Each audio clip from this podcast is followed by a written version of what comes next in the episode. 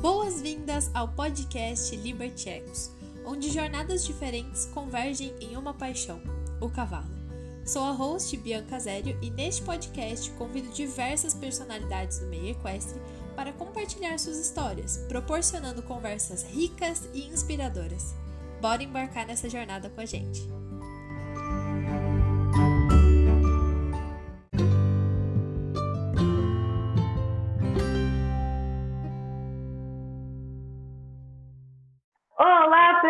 Bem-vindos a mais um episódio do Libertex Podcast. Nesse episódio eu estou com a minha convidada especialíssima, Camila. Finalmente deu certo da gente gravar esse episódio. Para vocês terem noção, a gente já gravou metade desse episódio praticamente uma vez.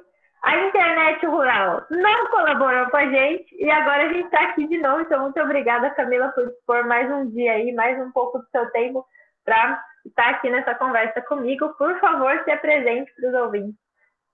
Eu que agradeço pelo convite. Que bom que deu certo, né? Mas é, é isso. É a vida como ela é, né? bom, eu sou Camila, sou veterinária.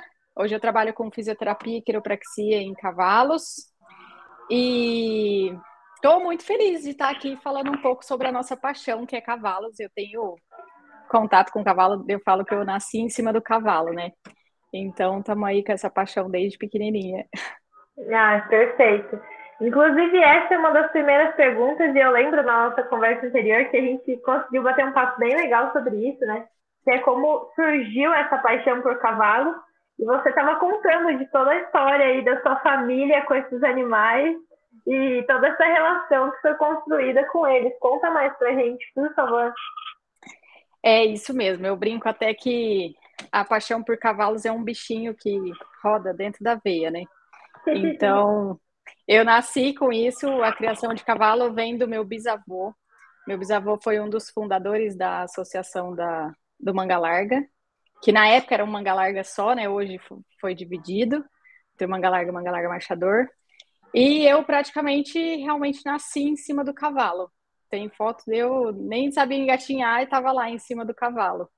E não, acho que não tinha como eu não gostar de cavalo desde pequenininha. Eu falava que eu ia ser veterinária e, e nunca pensei em outra profissão. Então, até hoje, estou trabalhando com cavalo, aí final de semana é cavalo. E raramente a gente sai disso. Entendo super bem. Abre o nosso Instagram, o feed, é tudo cavalo. Abre o nosso guarda-roupa. Tem muita roupa com menção a cavalo. A gente procura, né, marca de roupa de cavalo. Exatamente.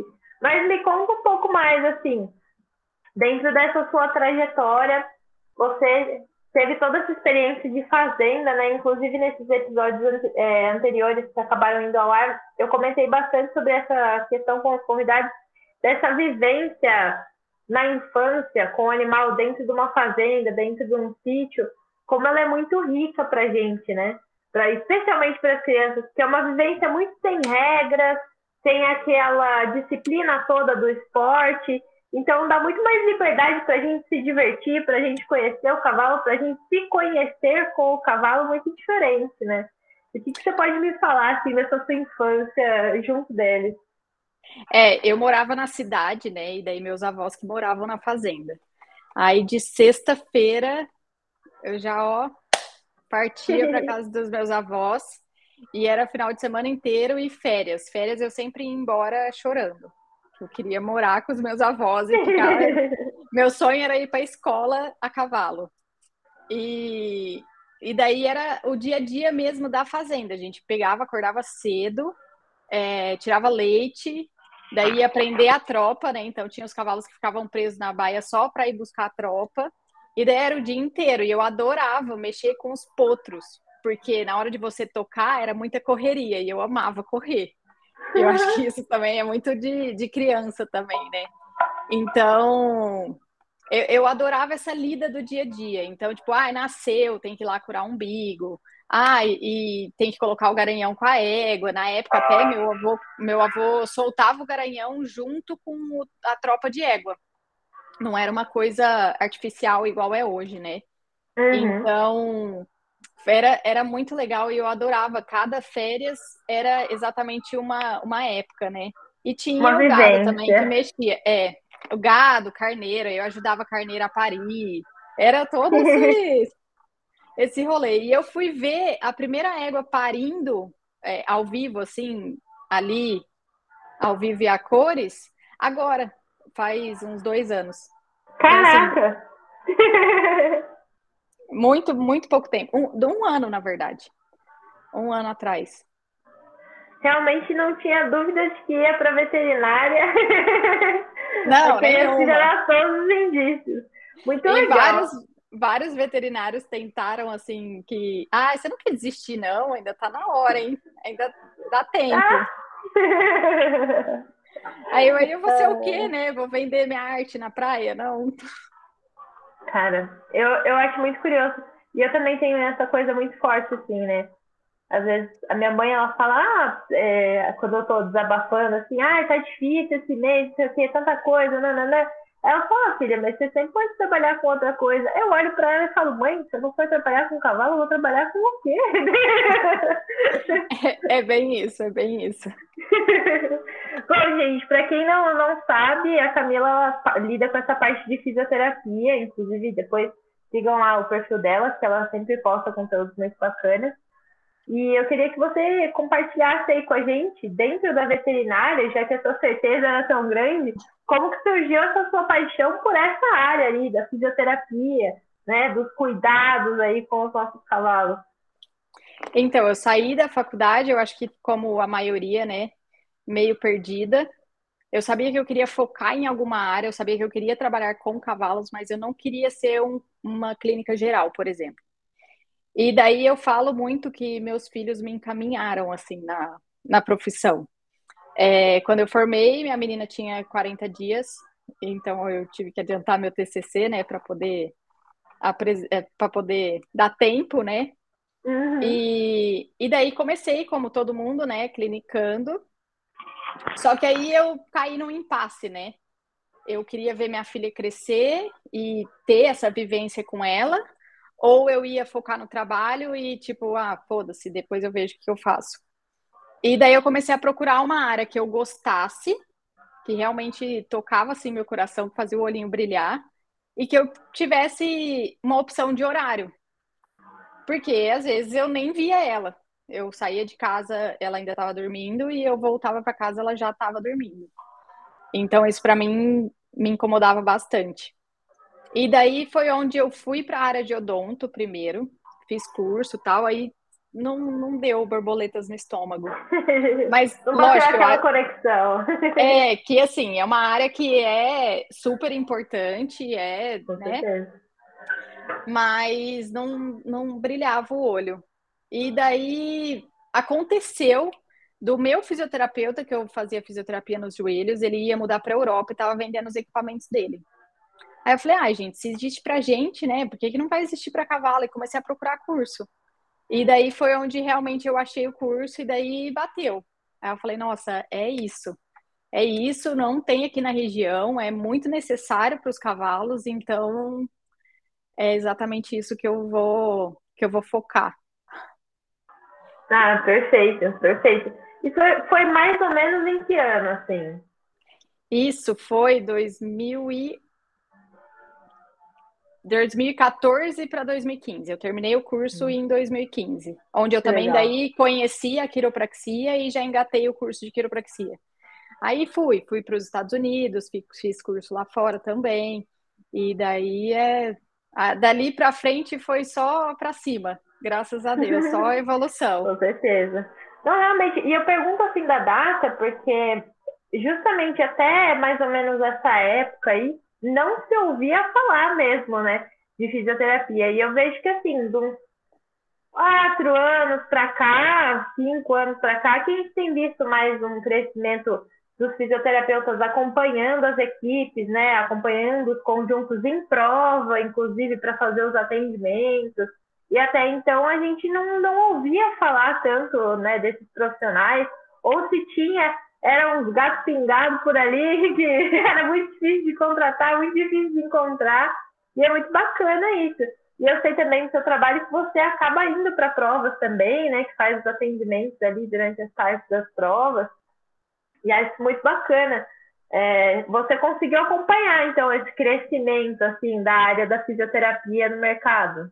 Consegui, graças a Deus, assim, é o que eu falo, a, a veterinária está evoluindo tanto quanto a medicina.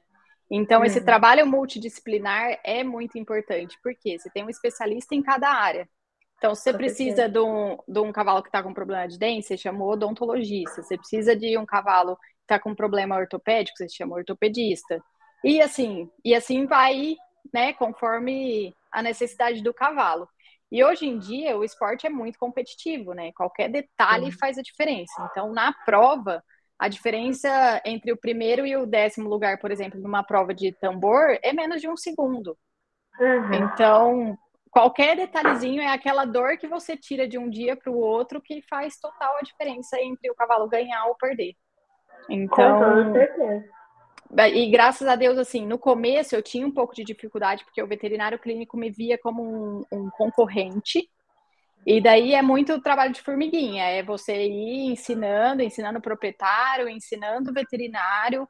Tinha muita gente que virava, ai, que bonitinho, você trabalha com crianças especiais? Deu, não, ou cavalo. Então, assim, tinha muita desinformação, né? Principalmente aqui na região, que eu fui uma das primeiras também, né? Então, ninguém sabia que existia, ninguém sabia para que, que servia. E hoje, ai, é tão legal ver assim, sabe, que as pessoas falam assim, nossa, não, é muito necessário. Ah, não, eu vejo muita diferença. Isso é muito gratificante. Ai, com certeza, imagino. E realmente eu acho muito bacana esse, essa evolução né, da medicina veterinária e desse entendimento do bem-estar mais amplo.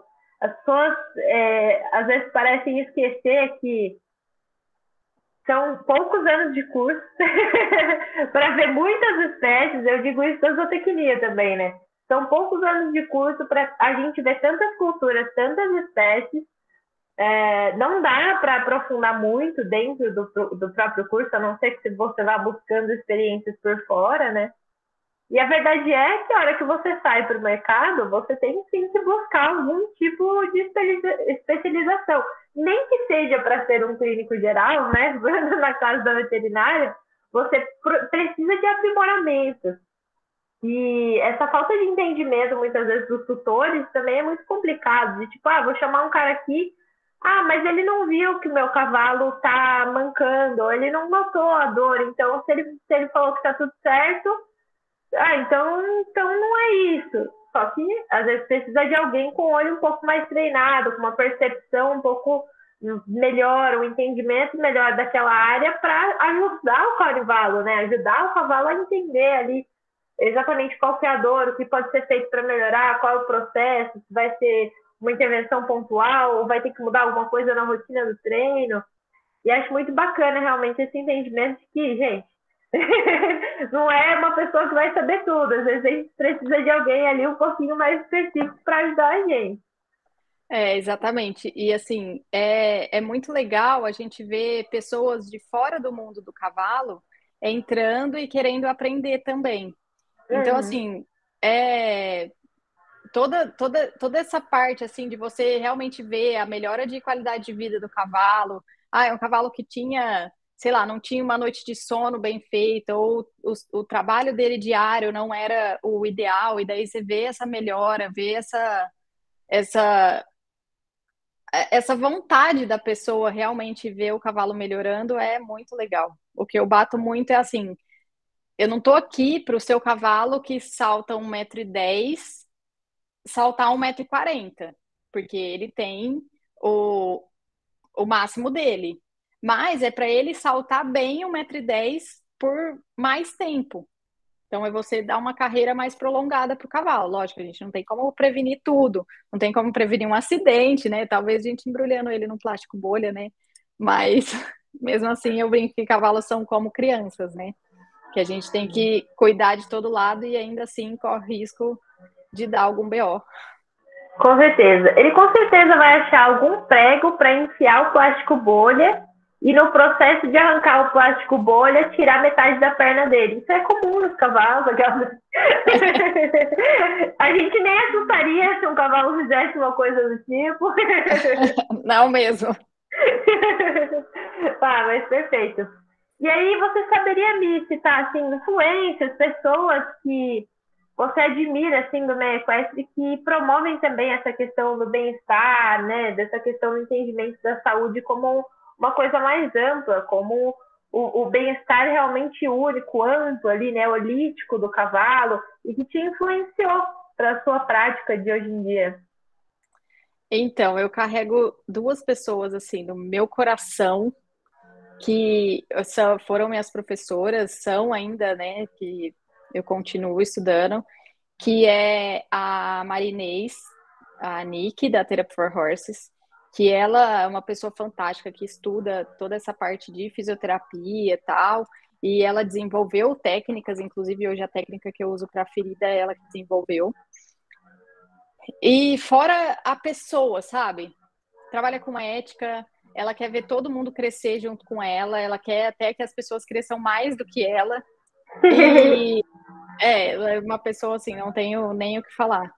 E a outra pessoa também que para mim é muito especial, que tem uma luz magnífica, é a Celina Tarantino, que também é veterinária, também desenvolveu a técnica de terapia sutil biodinâmica.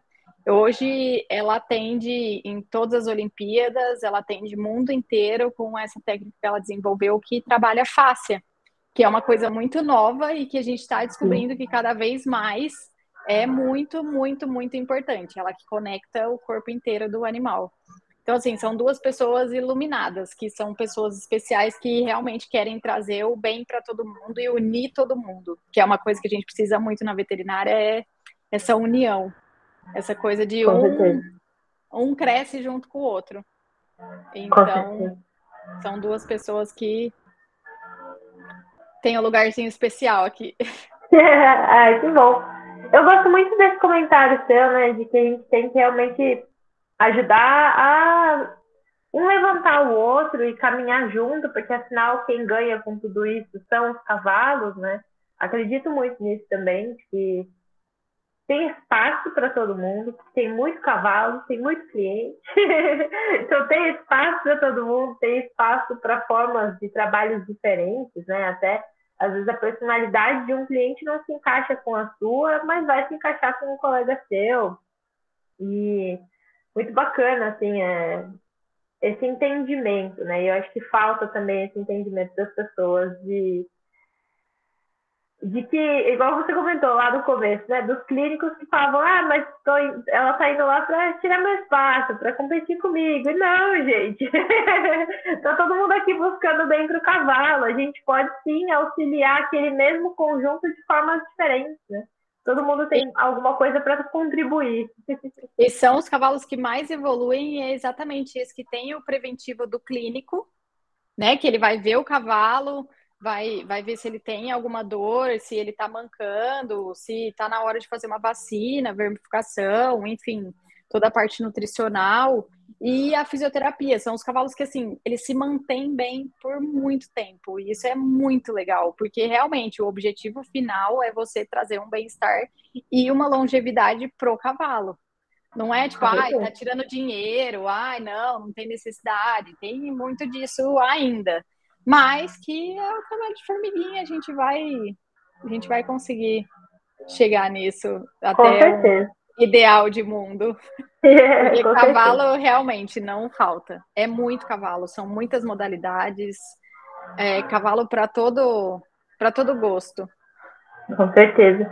E dentro do que você comentou, né, da longevidade, eu vejo também que é uma tendência de mercado que tem surgido e acredito eu que vai se consolidar, vai ficar cada vez mais forte, maior, que são as pessoas realmente que elas querem um cavalo para companhia e eventualmente praticar ali algum esporte, alguma questão, mas sem aquele peso todo de alto rendimento, de, né? Mas elas querem realmente que aquele cavalinho lá que está saltando 1,10m, ela consiga saltar 1,10m com aquele cavalo por 10, 8 anos, né?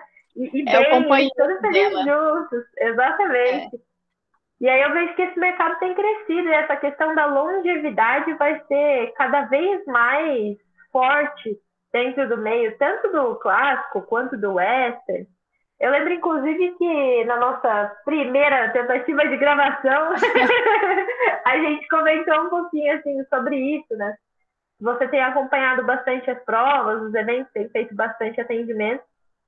E eu acho curioso que você, né, como fisioterapeuta, pode até falar um pouco mais sobre isso.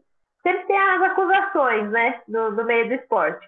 Ah, porque o western abusa mais, porque o clássico abusa mais, e fica esse bibibi bobobó, todo mundo jogando contra todo mundo, ninguém olha para o próprio umbigo.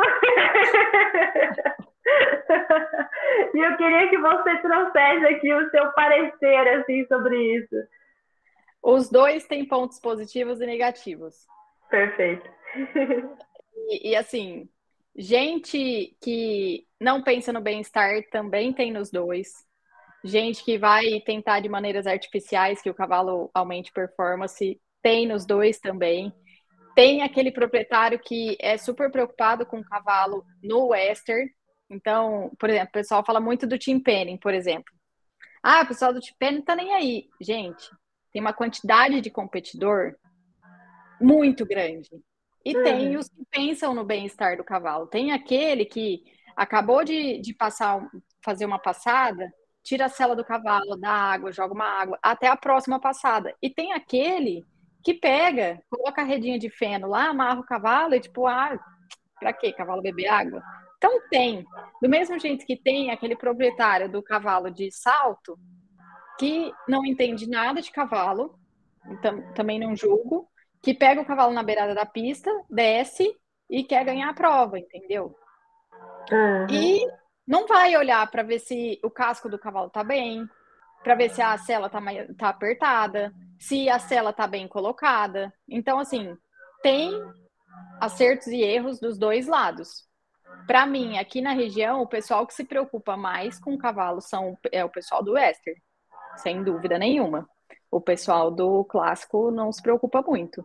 Tenho meus clientes do clássico que, nossa, moram muito no meu coração e são super assíduos, assim, e se preocupam em fazer um gelo pós-prova, em alongar o cavalo toda vez que treina, em fazer realmente esse preventivo bem feito. Mas também tem o pessoal que olha e fala, ah, isso aí é frescura. E isso tem dos dois lados. Com certeza. Eu acho muito curioso e também acredito que essa diferença entre os meios, eu também sou uma pessoa que transita muito entre vários espaços e como eu sempre fico quieta e, e vejo no que dá, não fico falando quem eu sou, o que eu faço, eu só fico ali quietinha, vendo o que está todo mundo fazendo. É, eu gosto muito de observar essas diferenças e acredito que um pouco dessa diferença entre o western e o clássico vem justamente da cultura das escolas de equitação, muitas vezes, né? Aquela escola de equitação mais tradicional, vamos colocar assim, que o aluno chega lá, o cavalo já está pronto, o cavalo já está selado. Então o aluno só monta, faz a aula e vai embora. Ele nem vê o cavalo indo começando. Aí, dependendo do aluno, tem alguns alunos que são mais interessados e aí querem aprender como colocar equipamento e tudo mais. É, tem surgido cada vez mais professores de equitação com com uma ética profissional mais bacana, né? Que tem um, um interesse em mostrar para o aluno sobre o cavalo e como tudo isso é tão importante, né? Dos equipamentos, do preparo, do aquecimento do animal. Mas eu acho que vem muito disso. Pelo menos nas minhas aulas, assim, que eu tive de três tambores, essas coisas assim, é claro que eu era também muito jovem, então é, é ajudavam a equipar tudo mais, mas mostravam, tipo, olha, isso aqui é tal coisa, né? Não, porque a hora que você chegar aqui, você vai ter que fazer. Aí tinha aquele jeitão meio bruto, né, do S, que algumas pessoas têm, mas tem essa coisa do faça você mesmo, né? Tem muita gente, igual você comentou do Tim Penny. Eu conheço muito pessoal de sítio, que pega o cavalo ali da fazenda e vai, vai pra prova de Tim Penny, né? Então tem muito aquela coisa do faça você mesmo. E fica essa, essa dualidade muito curiosa e tenho certeza que se todo mundo parasse de ficar tacando pedra nas modalidades diferentes, nos estilos diferentes, dava para todo mundo crescer e aprender coisas boas de dos dois de lados, ambos os né? lados. Uhum. Eu, eu acredito muito nessa integração Porque assim, é tudo cavalo. Uhum. A base é a mesma. E por que Exato. não tirar o melhor de cada lado? Perfeito. Perfeito. Bom, dito tudo isso, né? é, o que mais te incomoda no meio equestre? Vamos começar com essa, com essa pergunta Ah. aqui, para dar, dar, dar continuidade aqui no, no- no nosso papo.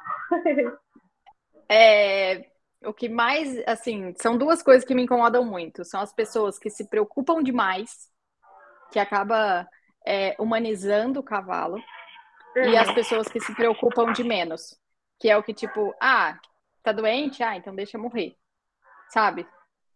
São as duas coisas que Uhum. mais me incomodam. É, De resto, nossa, a gente consegue equilibrar tudo. Então, realmente, eu acho que é aquela pessoa que é muito preocupada, que lógico, a gente tem que ter preocupação sim. Se a gente tem cavalo, eu acho que a gente tem que cuidar e cuidar da melhor forma possível, mas não humanizar um cavalo.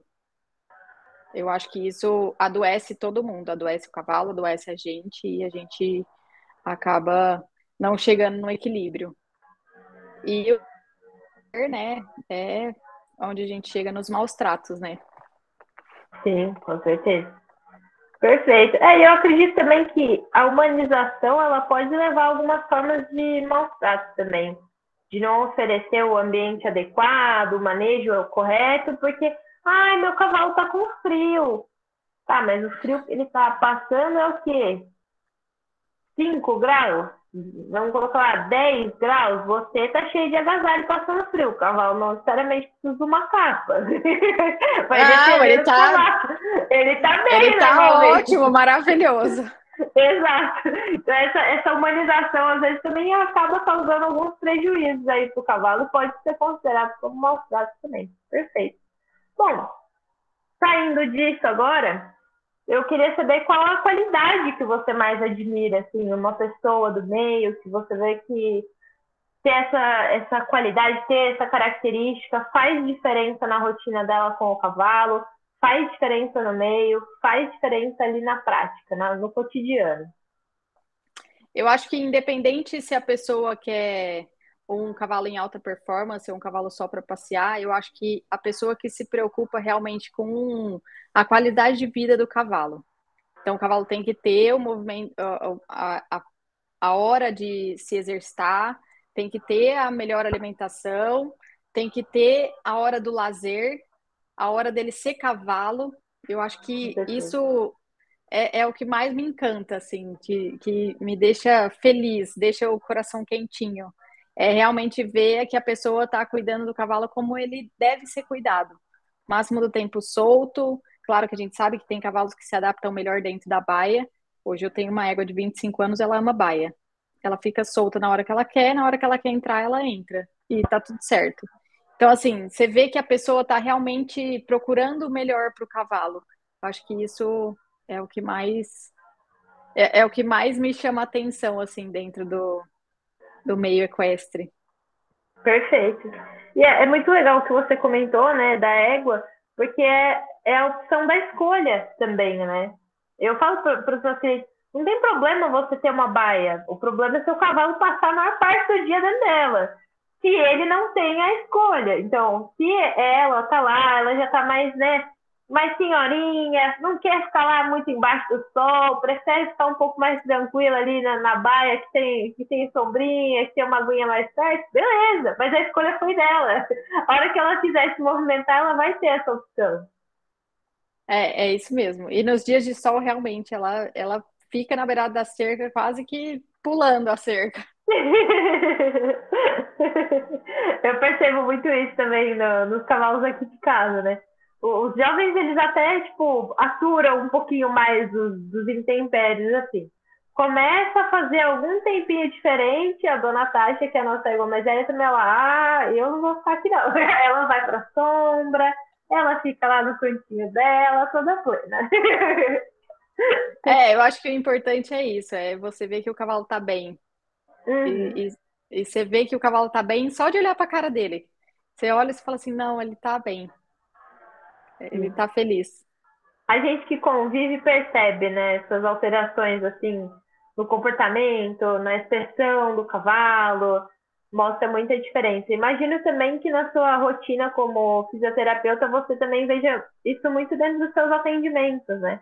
Aquele cavalo que você chega, tá cheio de dor, travado, com dificuldade, e depois aquela dor ali se liberando, e ele, ele enfim, né, com um comportamento, uma expressão mais alegre, mais contraída. É, eu falo que a mudança maior foi que agora os cavalos me amam. Porque antes, geralmente, eu chegava para dar algum medicamento, para, enfim, para examinar e torcer e tal. E agora, nossa, eu tenho alguns pacientes que, assim, eles me olham, aí eles já começam dormir. Assim. aí eu, nossa, mas eu nem... Direito. eu, nossa, eu nem comecei. então, ah, é, é, realmente é assim, principalmente na quiropraxia, né? Às vezes os cavalos olham assim, tipo, ai, o que, que você tá fazendo aí? Aí chega no final, eles já estão relaxados, cabeça baixa, começa a bocejar, começa a, a, a, se mexer assim, tremer todo, e daí eu olho e falo, é isso. É isso que eu quero de você, eu quero você relaxada e sem dor. Perfeito, perfeito. Eu tenho um entendimento também é, que os animais eles percebem, assim, é claro que eles sentem dor, é claro que dependendo da abordagem que é utilizada em cada atendimento, isso pode mudar, mas eu vejo que, especialmente na fisioterapia, isso é mais fácil de ser observado, tem aquele momento que vira chavinha e eles entendem que a gente está cuidando deles. Você já passou assim? Você deve ter isso na sua rotina, né? Você observa essa, essa chavinha virando. Aham, uhum. não, eu, te, eu tinha uma paciente que ela me odiava. Ela me odiava. É, ela dava coice, ela mordia. Eu, mas égua, eu tô fazendo tudo para melhorar para você, né, tal. É ótimo, né? Porque eu converso com ela, ela nunca me respondeu, mas enfim. é, e daí, e daí eu acabei que não, não consegui com que ela tivesse assim realmente. Foi até uma paciente que eu indiquei para dar uma examinada melhor, porque às vezes com lesão o cavalo não realmente não gosta. Em compensação, teve uma outra que realmente ela não gostava, ela ficava muito mal depois da, da quiropraxia. E, e daí foi examinada e foi diagnosticado lesão, e depois que restabeleceu tudo, hoje ela super relaxada durante aquilo. Então, assim, é uma coisa que a gente consegue que a gente consegue ver realmente se o cavalo tem algum problema mais grave ou não. Ah, legal. Muito bacana. E essa parte da Kiro, assim, também, é, para quem não conhece, né, explica um pouquinho mais para os ouvintes que nunca tiveram muito contato com isso também, por favor. A quiropraxia, ela é uma terapia manual, onde a gente usa, utiliza as mãos para alinhar a coluna do cavalo. Claro que não é só o alinhamento, não é só colocar osso no lugar, mesmo porque ele é muito difícil sair do lugar. Mas é só a questão de falta de movimento, e a gente sabe que a oxigenação da coluna ela depende da movimentação, e se não tem movimentação, a inervação não funciona direito, então sempre a gente tem é, alguma algum déficit. E pensando na parte neurológica, né, a gente mais de 90% do, da inervação do corpo passa pela coluna. Então, se não está funcionando direito, a gente não tem um cavalo funcionando 100%. E é o que a gente quer, né? É um cavalo ligado ali no 100%. Então, a quiropraxia, além de ajudar na, na biomecânica, por por falta de movimento mesmo, a gente tem essa parte neurológica que ajuda no cavalo como um todo, tanto na recuperação de musculatura, é, como também na prevenção de, de lesões por falta de movimento. Perfeito. E aí, cara ouvinte, você que agora ouviu essa explicação, pode estar pensando, nossa, mas a maior parte das atividades que a gente faz com o cavalo inclui a monta, né? Que é ali na coluninha dele, né? Nossa, agora você provavelmente está ali se matando por todas as vezes que você no trote deu aquela socada na coluna do seu cavalo. Mas gente faz parte. Realmente é um, um, componente importante. Mas é muito bacana que mais pessoas tenham contato assim com essa questão da fisioterapia e entendimento, né, de como que ela vai agir no corpo do cavalo, porque apesar de já ter sido um pouco mais normalizado, como você comentou, ainda vejo muita gente falar, ah, mas é essa escura, ah, mas não sei o que lá.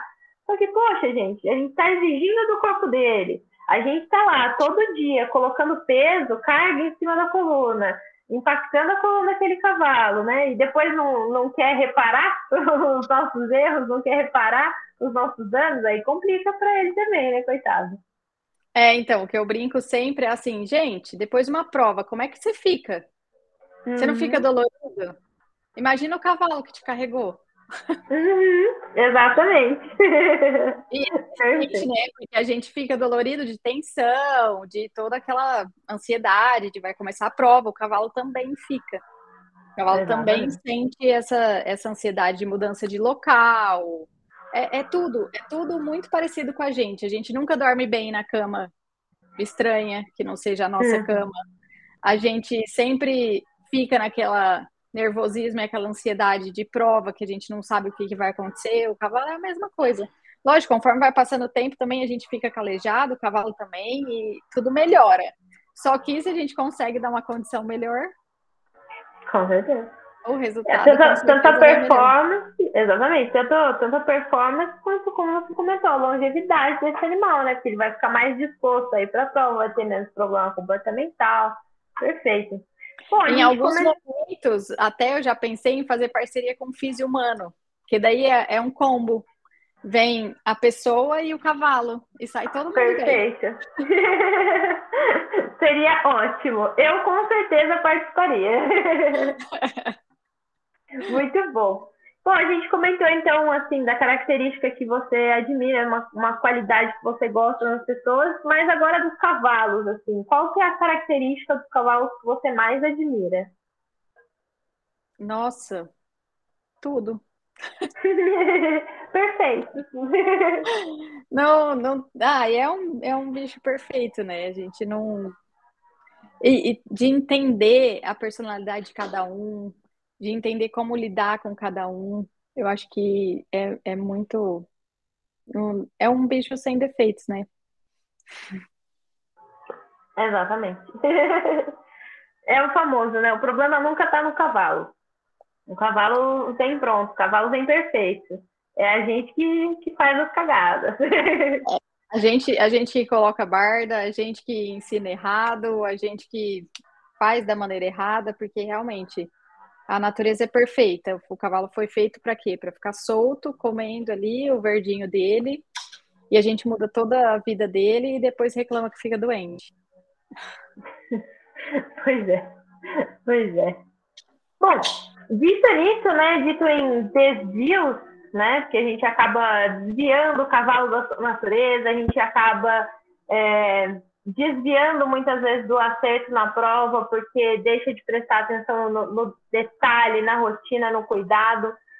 Vem uma pergunta que eu gosto muito de fazer, que é qual você considera ser o seu maior fracasso e como ele te impactou, como ele te impulsionou para fazer diferente e para seguir no caminho que você está hoje. É muito difícil para mim quando eu não consigo, principalmente cavalo meu. Eu brinco muito, mas lógico que isso me impacta muito, que eu falo que eu sou CRMV positivo. Que a gente brinca que veterinário, cavalo de veterinário é sempre problemático. Só que os meus, eles não são problemáticos, eles morrem. Então, isso é uma coisa que me impacta demais e eu sempre me frustro com isso. Tanto que hoje em dia eu falo, não, eu não tenho mais cavalo. Todos os cavalos ou são dos meus filhos ou é lá do centro de reabilitação, eu não, eu não tenho mais cavalo. A última égua minha que morreu, é, ela teve um acidente na, na cerca, ela tentou pular cerca e teve uma lesão muito feia, uma, uma ferida horrível, assim, pegou plexo. O veterinário veio, ele estabilizou, a gente teve que fazer transfusão de sangue e tal, e na hora que eu tive a certeza de, tipo assim, ah, não, vai dar certo, ela vai sobreviver, ela, ela teve uma crise, enfim. E daí começou a sair muito sangue, eu não consegui estancar esse sangue, ela acabou morrendo. E daí foi onde, tipo, eu fiquei muito mal. Eu fiquei uns, uma semana, assim, muito mal, até sem querer ir atender. Eu falava, puta que pariu, tipo, o que que eu tenho, né? Que meus cavalos uhum. acontecem isso, né? E deu coisa de uns 30 dias e me apareceu uma égua de um cliente que tentou pular cerca exatamente da mesma forma. Nossa. E daí foi onde eu virei e falei assim, deu não, essa eu vou salvar, essa, essa eu vou conseguir ajudar. E, nossa, não ficou nem cicatriz, assim, ficou coisa mais linda.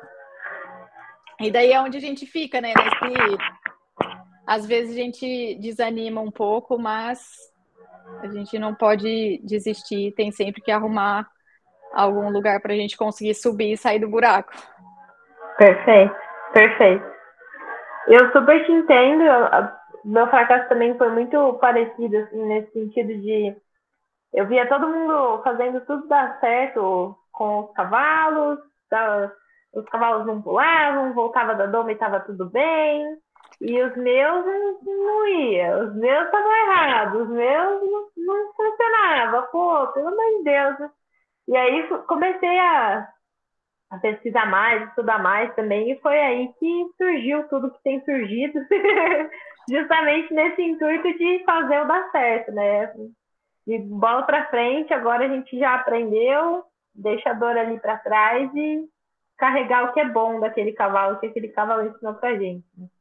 Exatamente, hoje eu vejo muito, tipo, cada cavalo é um professor e a gente consegue aprender demais. A única coisa que hoje em dia eu ainda não consigo lidar é, por exemplo, a, a égua da minha filha.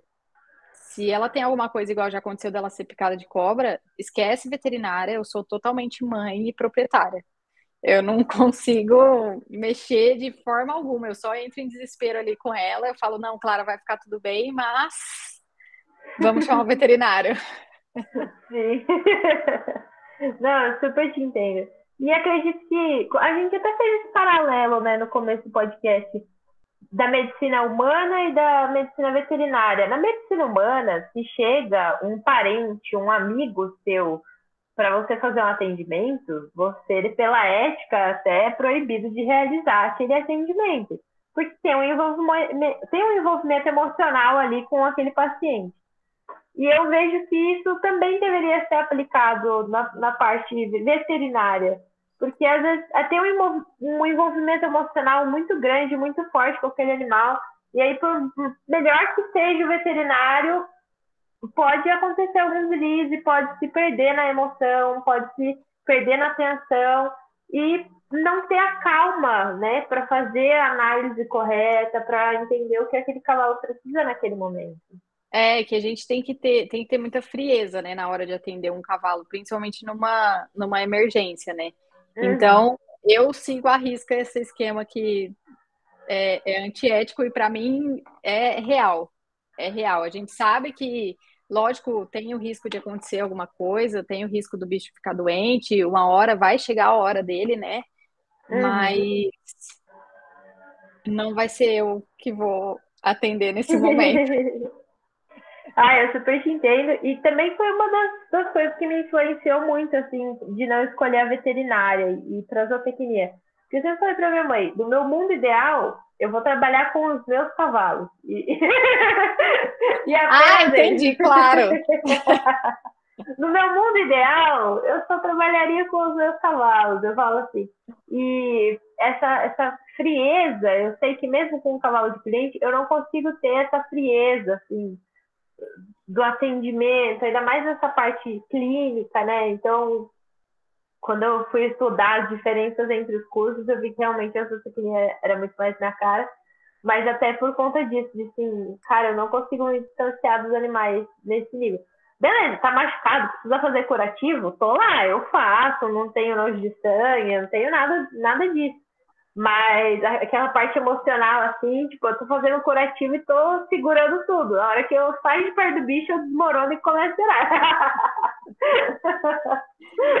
É, não, na época que eu fazia estágio, principalmente em hospital, essas coisas, eu gostava, eu gostava de estar dentro do centro cirúrgico, eu gostava de estar ali tentando realmente salvar a vida do bicho. E na reabilitação é onde eu vejo, tipo, o cavalo chega todo zoado, todo machucado, todo lesionado e vai embora bem, já pronto para ir para voltar para a prova. Então, é, isso, isso é o que faz a gente motivar cada dia mais de, de realmente ajudar os bichos, né? Perfeito, perfeito. Bom, seguindo então, né, nessa, nessa linha, qual é a conquista que você tem mais orgulho? Aquela conquista que, que te enche de alegria e por quê?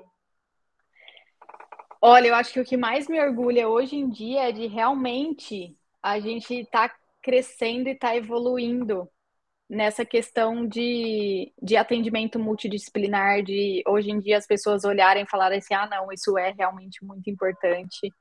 E, e ver cada dia mais, mais cavalos conseguindo ser salvos, vamos dizer assim, e voltar para as provas da mesma maneira que, que ele competia antes.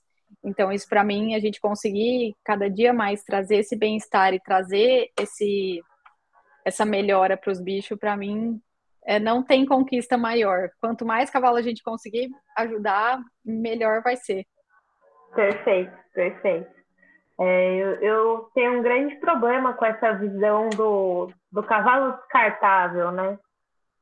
Ah, mudei de categoria, foda-se esse cavalo.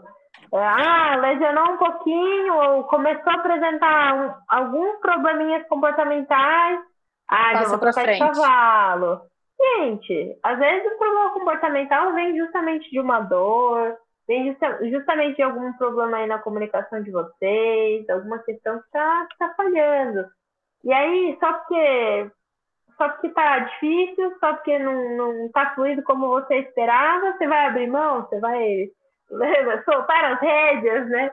Eu acho isso muito complicado, assim, é uma das coisas que me incomoda muito, assim, nesse meio de de ah, não serve mais para mim. E aí então descarta o cavalo. Isso acho muito, muito, muito complicado. São vidas, né? Não é um é, objeto eu, você sair descartando. Exatamente, não é uma moto, né? Não é um carro. Uhum. Você vai lá, ah, não. Agora eu não quero mais, aí deixa lá estacionado.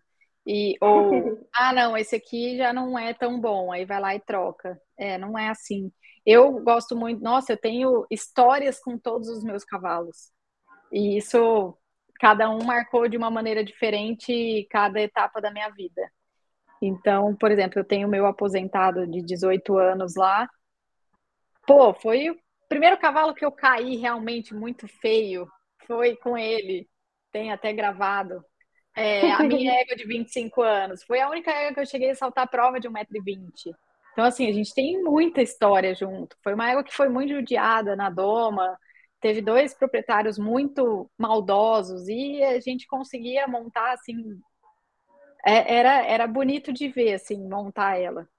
Então eu acho que a gente precisa construir e viver de histórias né? Do mesmo jeito que a gente tem com a nossa família. Os cavalos são assim. Eles têm esse poder de trazer as histórias boas para nossa vida né? Perfeito exatamente. E até seguindo assim um pouco nessa linha você tem atendido bastante cavalo aposentado? Tem essa busca, assim, das pessoas para fisioterapia para os cavalos que já foram aposentados?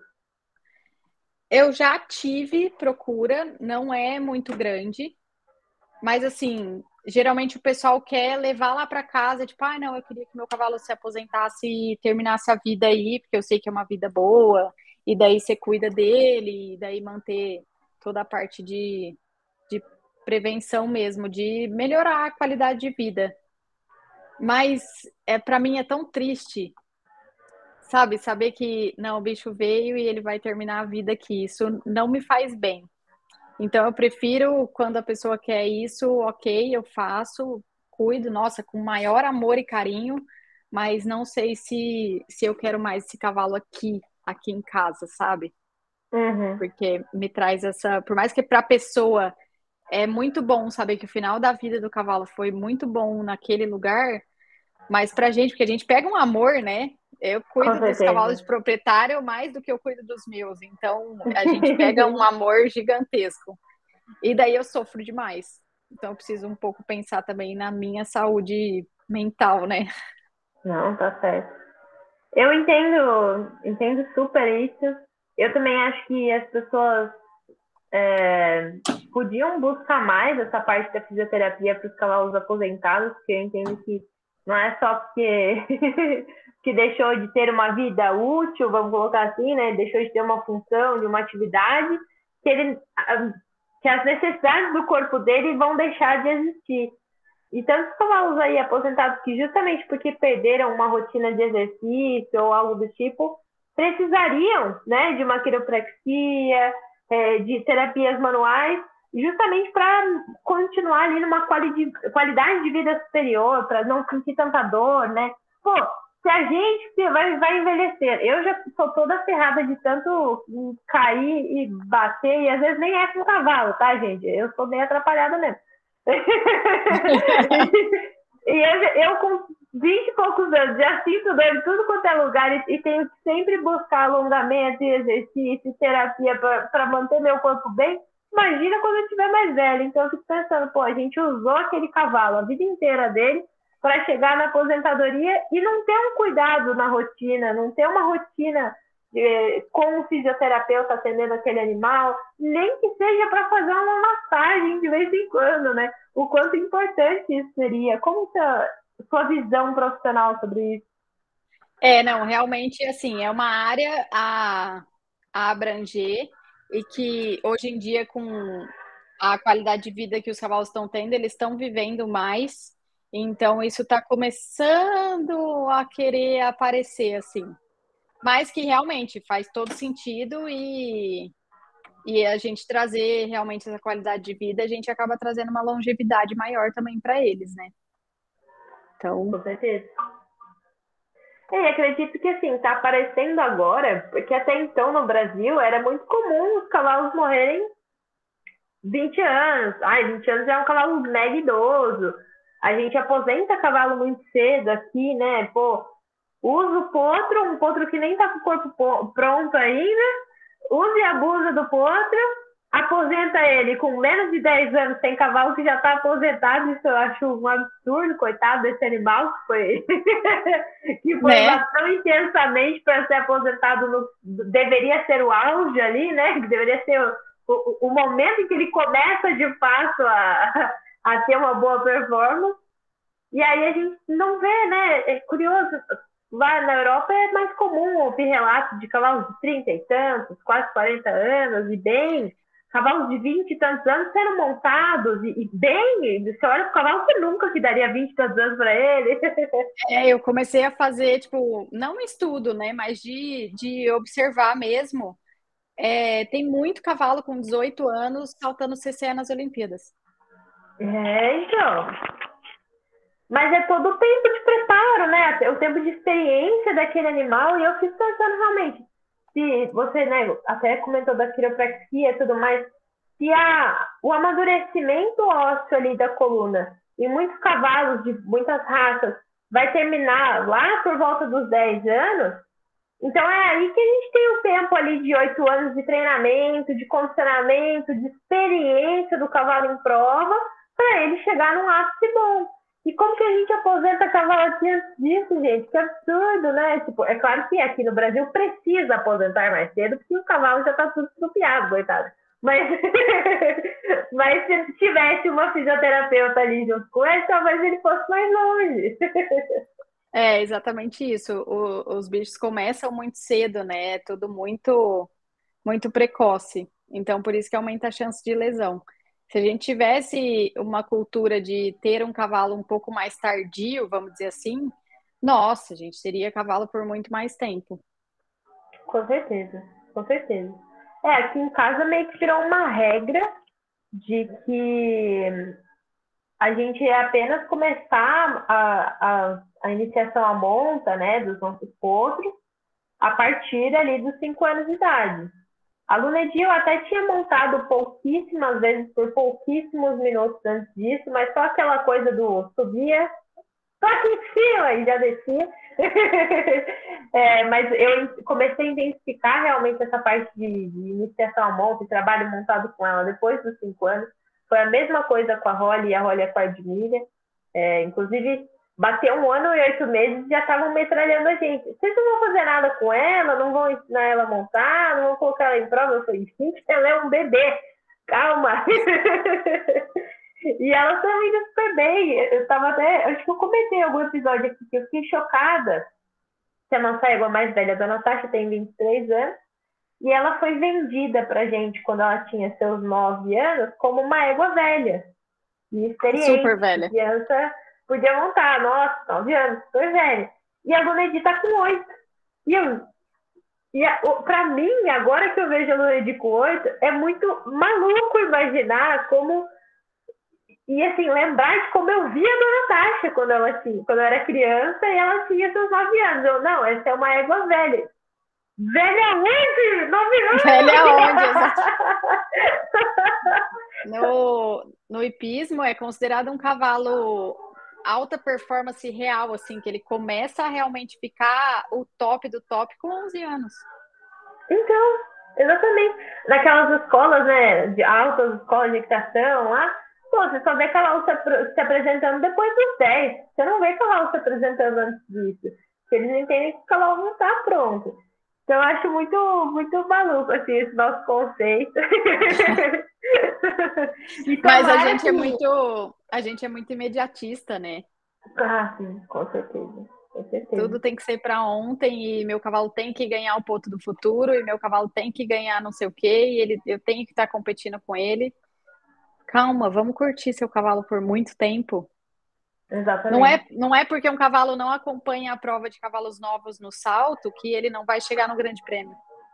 Exatamente, exatamente. E é muito disso assim que eu vejo e até a minha proposta com a Holly é futuramente levar ela para um ou mais de um esporte, mais para né, experimentar e tal.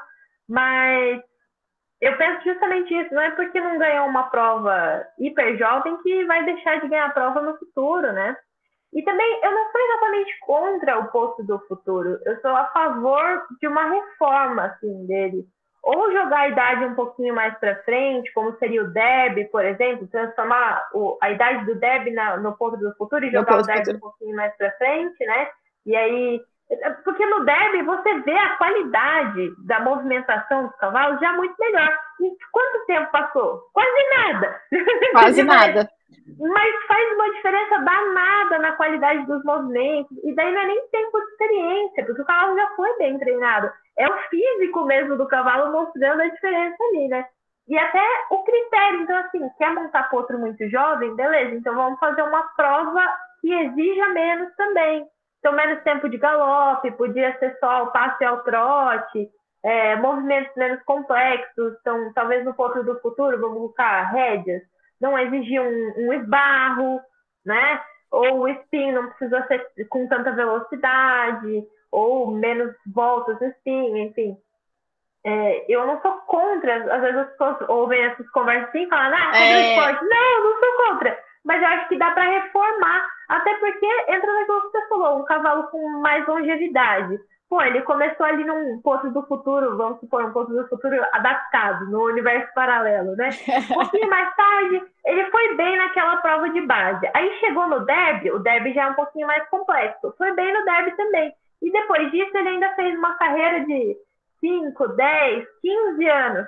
Eu, com certeza, vou querer comprar um potro aí desse garanhão ou dessa égua. Lógico, lógico. É, não, eu acredito muito, assim, lógico, eu cuido muito de cavalo de alta performance, né?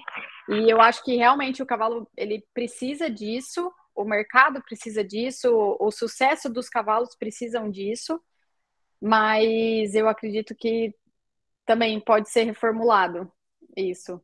Porque tem muito cavalo bom que nem chega no ponto do futuro. Exatamente, acaba sendo lesionado antes acaba tendo algum, alguma dificuldade antes. É muito triste isso, né? A gente descarta, às vezes, linhagens incríveis porque não, não ganha pódio. Mas, pô, dá um tempinho. ele vai mostrar que ele, é, que ele é bom, né? Exatamente. E na sua rotina, assim, das provas, tudo mais, o que você mais observa nos potros, assim? Qual, qual que tem sido a questão mais frequente aí? nos seus atendimentos com os potros? Você fala de, de encontrar alguma coisa? É, Geral... dessa parte de físio, de tiro, que, que, qual é o problema mais recorrente aí? Dor muscular. Dor muscular, principalmente em área de sela, garupa. A gente tem que exigir muito, né? Queira ou não, é um ano, um ano e meio aí que o bicho sai do, do pasto para montar e tá ali em alta performance. Então, assim, é o que eu mais vejo. E daí chega num nível de realmente ter lesões sérias, assim, de não, não conseguir. Eu já vi cavalo que ganhou ponto futuro lesionado, mas na base da fisioterapia. Aí você vê muito cavalo, né, jovem, aposentado, que teve uma carreira curta, com muito sucesso, mas acabou. Então não tem essa longevidade. Mas o que eu mais encontro é realmente o cavalo bem dolorido, onde a pessoa já pega e fala assim: nossa, não, ele fazia isso e deixou de fazer, sabe, algum movimento, alguma coisa. E eu falo: gente, ele tá com dor. É simples. Não, não simples, mas assim. Sim. É que, é que não é óbvio, né? É que é simples, é, mas é óbvio. Essa é a é questão. É, é que a gente ainda de vez em quando vê aquela pessoa que assim ah, não, esse cavalo aí não dá, ele não sabe fazer tal movimento. Não, mas espera aí. Ele fazia e deixou de fazer ou ele nunca fez? Porque tem essa diferença, né? Ah, uhum. não, no começo ele até fazia, agora ele não faz mais. Não, então, calma. Alguma coisa tem aí. Ou é alguma dor, alguma restrição de movimento, ou realmente alguma lesão. Então, a gente tem que saber diferenciar muito. São os detalhes que fazem a diferença, como a gente falou desde o começo, né? Com toda certeza, com toda certeza. É, e, e esse entendimento também, é claro que é, eu sei da minha posição de privilégio, de poder atrasar e, e, trabalhar quando eu quiser, da forma que eu quiser, né, com os meus cavalos. Eu entendo também eu, eu tenho muito contato com treinadores que não gostariam de levar os cavalos do ponto do futuro, mas levam por questões comerciais, eles dependem disso, né, para colocar o pão na mesa ali. É, e é muito, muito curioso, realmente. Espero que no futuro a gente tenha alguma alteração em relação a isso. É, até rédeas, né, saiu do, da FEI por conta de não, não se entenderem em políticas antidoping. Aí, para mim, é um pouco demais. Bom, seguindo então aqui nas, nas perguntas, gostaria de te perguntar, né, de pedir um, um conselho para aqueles que desejam atuar na sua área. Conselho? Estude muito. E quanto mais a gente estuda, mais a gente vê que a gente precisa estudar mais. Perfeito. E eu acho que assim, é uma coisa que a gente tem que carregar muito é que assim, nada é fácil. É muita coisa que a gente hoje em dia vive em rede social e a gente só vê, lógico, a pessoa só coloca coisa boa, né? A vida não é rede social, a vida não é perfeita, a gente tem que trabalhar muito e, e aquele esquema que a gente falou. É, tem cavalo para todo mundo, tem muito cavalo. Tem a questão de personalidade realmente de proprietário. Às vezes o proprietário não vai gostar de mim, vai gostar de você, e tá tudo super certo. E que bom que deu certo pro cavalo. Uhum. Então, sempre manter a ética aí. Mas é muito suor para conseguir. Perfeito. E é realmente, né? A gente fica muito ligado no Instagram, acha que a vida é um mar de rosas, acha que para todo mundo tá dando certo, só pra gente tá dando errado, mas ninguém compartilha ali o correria do dia a dia, né? Eu, eu sempre falando na história, gente, o dia tá bravo, o dia tá corrido, mas estamos aí. É, então, é aquele esquema que eu falo. Eu falo assim, gente, sempre que eu sumo é porque realmente tá muito corrido. E não dá, não dá para eu ficar com o celular aqui o tempo inteiro, hum. não, não tem como. Então, sempre que eu dou uma sumida é porque realmente o bicho pegou. É. é porque ou você tá no celular ou você tá no momento. Então não dá para. Complicado. Bom, muito bom. É, seguindo nas nossas perguntas, dentro daí do seu entendimento, né? Você vai muito para as provas, você acompanha esses conjuntos, você acompanha o preparo, o após as provas desses conjuntos. Mas o que você entende que é um bom conjunto e qual é uma característica indispensável para esse bom conjunto? Bom, eu acho que assim, hoje em dia o que a gente tem visto muito é que a pessoa geralmente não tá no dia a dia do cavalo. Eu entendo que às vezes não é possível, mas um conjunto ideal é aquele conjunto que trabalha todo dia junto, que vai para a prova sempre junto e que você tem essa vivência realmente de como é o dia a dia do seu cavalo.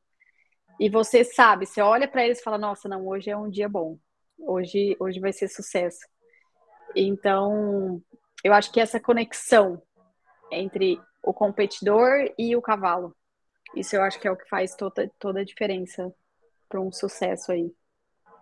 Com certeza, com certeza. Eu não consigo imaginar como seria aí a, a minha relação com, com os meus se não fosse eles estarem ali no, no quintal de casa. Muito bom. Dito tudo isso, como você vê o futuro com os cavalos, tanto num aspecto pessoal, Camila com os cavalos, quanto num aspecto geral, a sociedade aí, como você acredita que a humanidade vai caminhar com essa espécie daqui para frente? Camila morrerá com os cavalos, não vai ter jeito. o bicho, eu acho que na minha veia nem corre mais sangue, é só o bichinho que, que é viciado em cavalo. E nossa, carrego muito que assim, quando eu puder, lógico, eu, um dia eu vou morar num lugar com os meus cavalos e vou viver, vou viver com eles. E tanto viajando o mundo, andando a cavalo, quanto realmente em casa.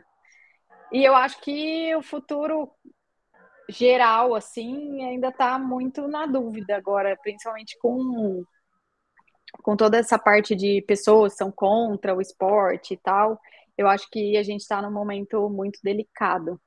Que uhum. a gente precisa, antes de tudo, de união entre as pessoas que realmente têm uma qualidade né, dentro do esporte para poder fortalecer tudo isso. Porque, queira ou não, antigamente o cavalo era necessário. Hoje o cavalo é um hobby, né? O cavalo ele é ele não é mais necessário para a nossa vivência, né, para a humanidade. Exatamente. Mas, lógico que é a salvação para a nossa cabeça, né? Sim. Ele então, não é necessário meio... físico, ele é necessário emocional agora. Emocional. É, então, eu acho que precisa muito da união das pessoas do cavalo para poder realmente ter um futuro próspero. Perfeito. Encontrar o caminho do meio. Exatamente, encontrar o equilíbrio. Perfeito, perfeito. Bom, e para encerrar, então, a última pergunta. Se você pudesse divulgar uma mensagem ao mundo e todos pudessem ouvir, não só quem está aqui no podcast, mas todo mundo, de repente esse podcast está sendo transmitido para todo mundo, o que você diria? Tenham contato com o cavalo. Conheçam realmente como que são os cavalos de verdade. Perfeito estar no dia a dia. Porque tem muita gente Muito que tem bom. o contato e não conhece, né? Uhum. Não sabe o tanto que eles são especiais, assim. É. Eu vejo também que agora até um pouco menos, né? Mas quando eu era mais nova, muitos dos meus coleguinhas, assim, quando falava de cavalo, ficava com medo, porque a, a visão que tinha de cavalo era um cavalo de rodeio. E aí, quando eu falo cavalo de rodeio, não é cavalo de três tambores, tá, gente? É o cavalo de, de, de, pular mesmo no rodeio. E as pessoas tinham aquela imagem agressiva, aquela imagem, né? Casa, assim, do cavalo, e, e chega no cavalo com medo, tipo, ai, mas ele não vai morder da coisa. E eu, tipo, não, os aqui de casa não. Um cavalo saudável, um cavalo que está bem manejado, não. Nunca mordeu, mas. Se ele não gostar, é... eu vou dar razão. É, eu também topo muito com gente que é, é, não conhece, pega e fala assim: Nossa, eu acho lindo, mas nossa, eu tenho muito medo. Eu, gente, cavalos são cachorros grandes. São os amores, tem que conhecer. tá certo, muito bom. É, Camila, muito obrigada por se disponibilizar mais uma vez para estar aqui comigo. Dessa vez deu tudo certo. Dessa vez a internet não, não acabou com a nossa gravação. E eu gostaria de pedir para você, além de te agradecer mais uma vez essa participação, é, se as pessoas quiserem conhecer mais do seu trabalho, inclusive pessoas, vão lá conhecer mais do trabalho dela, onde elas podem te encontrar, onde elas podem entrar em contato com você. Bom, primeiro eu queria agradecer o convite. Foi muito legal bater esse papo aqui. O tempo passa muito rápido aqui, né? Uhum. E, e, e te convidar mesmo as pessoas para vir para o mundo da fisioterapia equina. O meu Instagram é Fisioterapia de Cavalos. Instagram, Facebook e só ir lá que tem muito conteúdo e muita coisa legal. E de vez é. em quando, algumas papagaiadas, né? que faz parte também. muito bom. E é isso, então, gente. O episódio de hoje vai ficando por aqui. Muito obrigada por nos ouvir. Se você gostou desse episódio, lembra de dar seu feedback para mim lá no Instagram da Libertecos.